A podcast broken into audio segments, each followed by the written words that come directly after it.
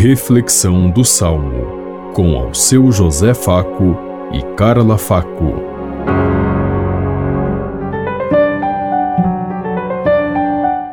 Paz e bem a todos os ouvintes que estão em sintonia conosco neste dia, na meditação do Salmo 39. Eis que venho fazer com prazer a vossa vontade, Senhor. Sacrifício e oblação não quisestes, mas abriste, Senhor, meus ouvidos. Não pedistes ofertas nem vítimas, holocaustos por nossos pecados.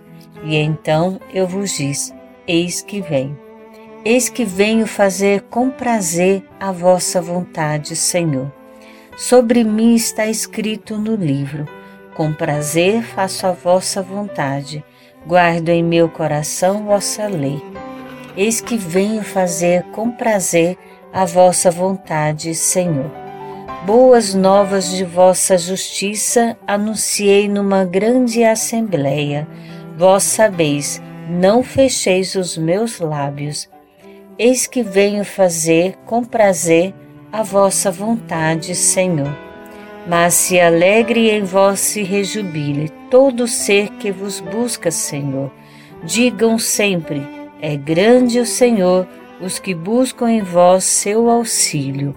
Eis que venho fazer com prazer a vossa vontade, Senhor.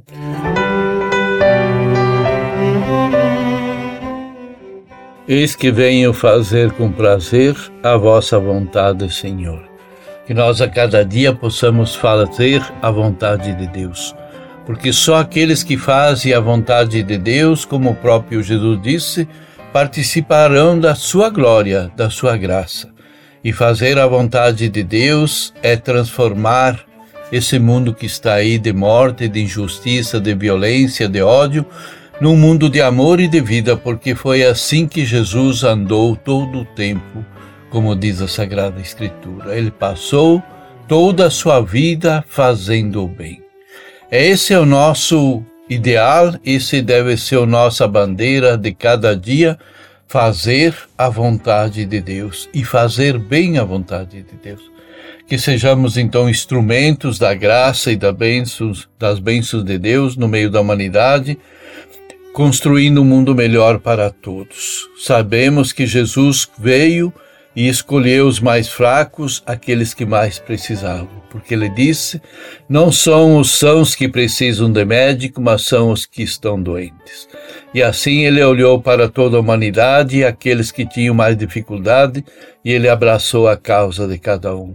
E que nós saibamos ser, fazer a imitação de Cristo em cada momento de nosso caminhar.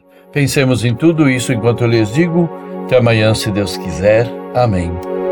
Você ouviu Reflexão do Salmo com ao seu José Faco e Carla Faco.